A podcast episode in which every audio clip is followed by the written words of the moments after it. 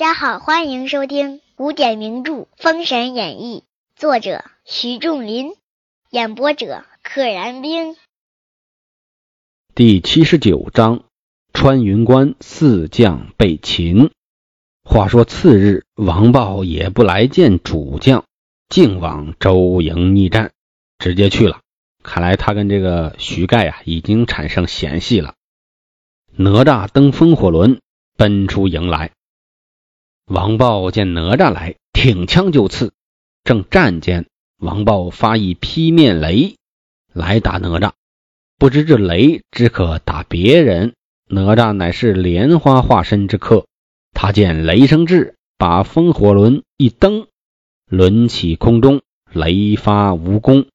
哎，首先这雷你伤不了哪吒，第二个呢，哪吒速度快，躲开了。哪吒记起乾坤圈。正中王豹顶门，削了首级来见子牙。子牙大喜，很简单，躲过了你的雷，你就没什么能威胁我的了，直接削了脑袋。且说徐盖闻王豹阵亡，犹疑不定。哎呀，我到底是投降呢，还是不投降呢？我是跑呢，还是不跑呢？忽报有一驼头来见，驼头就是头陀倒过来。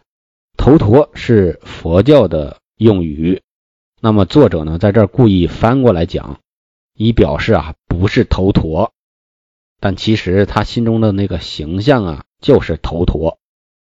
有一驼头来见徐盖命，请来。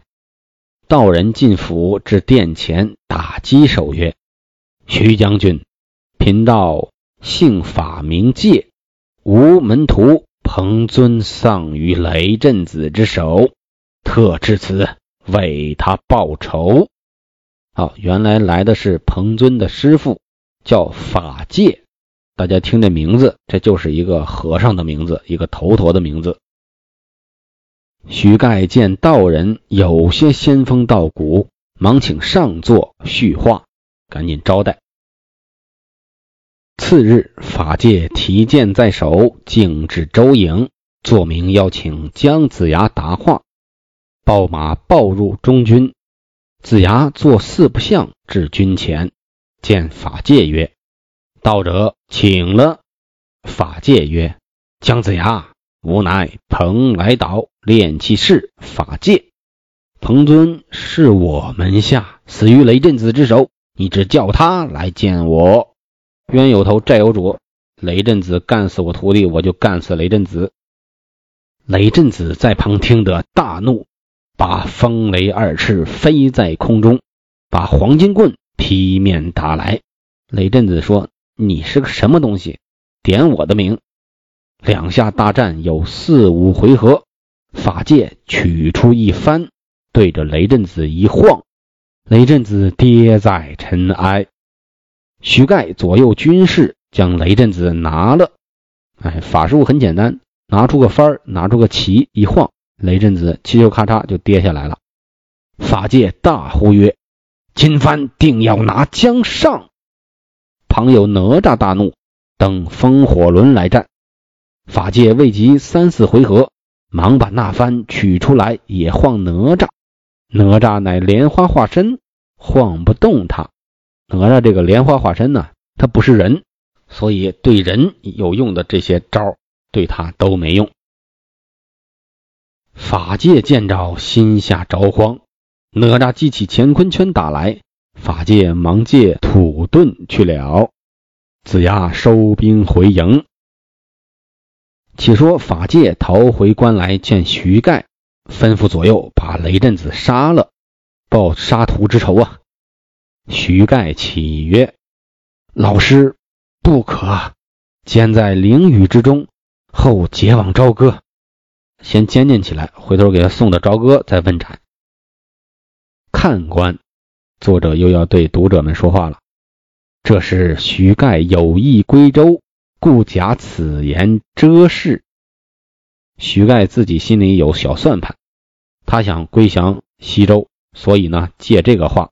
故假此言，借这个话来遮盖一下、修饰一下自己的真实目的。法界笑曰：“将军之言甚是有理。”话说法界次日又至周营搦战，子牙出营会战，大呼曰：“法界，今日与你定个雌雄。”姜子牙很少说这种狠话，这次为什么呢？因为雷震子被擒了。雷震子是谁呀？雷震子那是武王的第一百个弟弟，那是老王爷的遗产。催开四不像，仗剑直取啊！从动作中也能印证这一点。以前都是别人打姜子牙，姜子牙在出兵器，这次呢是主动出手。法界掌中剑劈面迎来，战未及数合，子牙记起打神鞭，早来打法界。不知法界非封神榜上之人，不易被法界将鞭接去。这个打神鞭使用有范围，封神榜上的人可以打，不是封神榜上的人特别容易让人家空手接白刃。忽然土行孙崔良到营前，见此大怒，走向前大呼：“吾来也！”他为什么要喊一句呢？也挺有意思。他偷偷出现不好吗？法界见个矮子，用条铁棍打来，仗剑迎战，正杀在一处，不意杨戬也催粮来至，见土行孙大战驼头，走马舞三尖刀，一来助战。杨戬这个催粮来的有点刻意了啊，这是作者故意安排。杨戬是头运官，他应该在在前边来，或者换句话说呢？他把粮送到大营之后，他已经走了。土行孙是二运官，那么现在杨戬应该在回去的路上，去西岐那边取粮的路上。那怎么他又会翻过来，在土行孙的身后到了阵前呢？难不成他催粮催得特别快，已经超越土行孙一圈了？但其实这样也不合理，你送粮又不是跑步，哎，你超别人一圈赶上来了。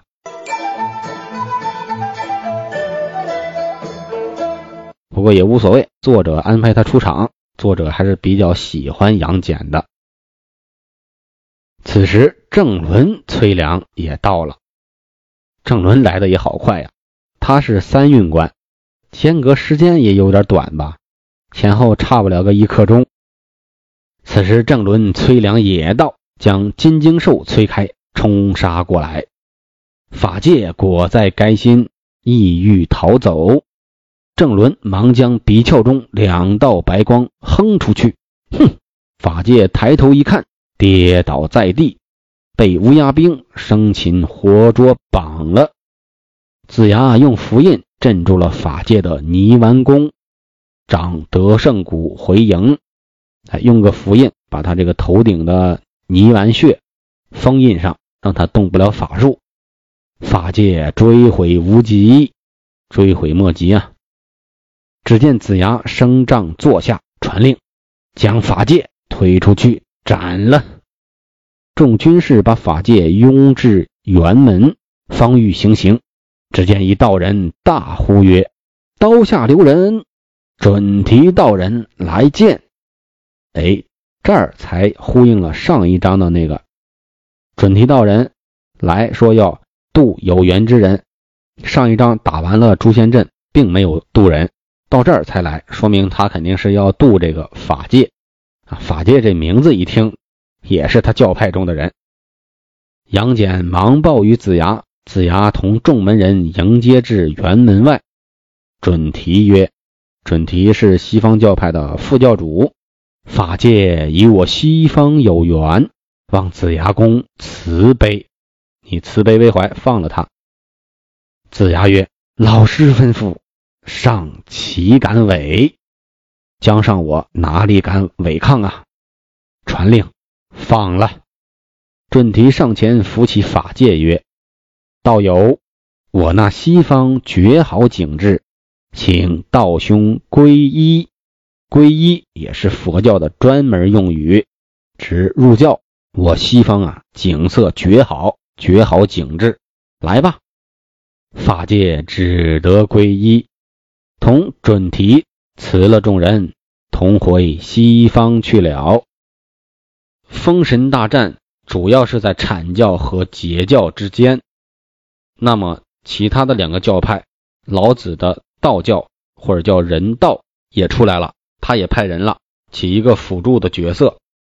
那么西方教派呢，也趁此渡了很多人，把人收到了自己的门下。说白了，还是在扩张自己的势力。这是啊，任何一个组织，无论你是王朝还是邪教。你还是正规的教派，你还是一个公司，总要有新鲜血液进来，不然不能长久。所以你说他们是阴谋论也不合适，你说他是特别的光明正大，没有私心，倒也没那么高尚，就是一种客观的存在的规律，大家遵循，为自己所属的组织增加新鲜血液就可以了。这和啊《西游记》有异曲同工之妙。《西游记》大家解读比较多，能从字里行间看出来，道教，也就是以玉皇大帝为代表的道教，和以如来佛祖为代表的佛教之间的争斗或者叫竞争，推广自己的理念，推广自己的产品，这也无可厚非，客观存在的规律和必须完成的动作。既不要崇高化，也不要妖魔化。哎，说回咱们的《封神演义》，且说界牌关主将见法界被擒，忙将雷震子放了。哎，许盖这个人挺有意思，识时务，一看这边败了，我赶紧把雷震子放了，同雷震子至辕门纳降。嗯，很聪明，让雷震子带着自己来，这样呢好说话。子牙闻说大喜，忙命令来。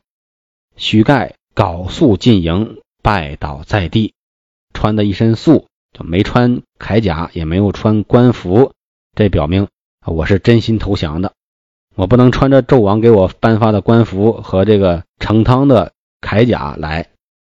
启曰：“末将有意归州，无奈左右官将不从，至饥行经。”望元帅恩佑啊！我早就想投降了，就是我左右这些他们不同意，所以我就没办法，导致我被羁绊住了。至羁羁绊的羁，羁绊了之后呢，我就没法行经，经是旌旗的旌，旌旗招展那个旌，导致我没法从关内出来，哎，向您行礼。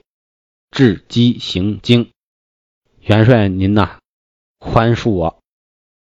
子牙曰：“西将军既知天命归周，亦不为迟。”忙令请起。徐盖谢过，请子牙进关安抚军民。姜子牙是不是双标了？大家想一想，这个情节可曾经出现过呀？开始想投降，结果哎来了道人了，要帮忙了，哎不投降了。那么道人打败了。自己又投降了。上一次是嘉梦关的胡生，他最终被姜子牙杀了。那区别在哪儿呢？唯一的区别就是胡生提前给红锦写了一封书，说我要投降。结果就在这个档口，火灵圣母来了，说不投降，然后他就没投降。等火灵圣母打败了，他又说啊我要投降。姜子牙说：“啊，你说投降就投降，你说不投降就不投降，退出去斩了，咔嚓斩了。”那么到这儿，徐盖呢，内心的反复是一模一样的，唯一的不同就是他没把这些啊做出来，他没去先写封信说我要投降。这个法界一来，哎，我再换回我盛汤的棋，他只是没做这些动作，但是心理活动是一模一样的。那么对于姜子牙来讲呢？哎，这不是你的错，这是他们的错。欢迎欢迎，这不就是完全的双标吗？双重标准，对不同的人用不同的标准。从这一点，大家可以想到什么呢？其实可以影射到生活当中很多的事情。许盖谢过，请子牙进关安抚军民。子牙传令，催人马进关。子牙升银安殿，迎请武王。武王在后边呢。次日，武王驾至，犒赏三军。次日，子牙传令，起兵前取穿云关。放炮启程，三军呐喊。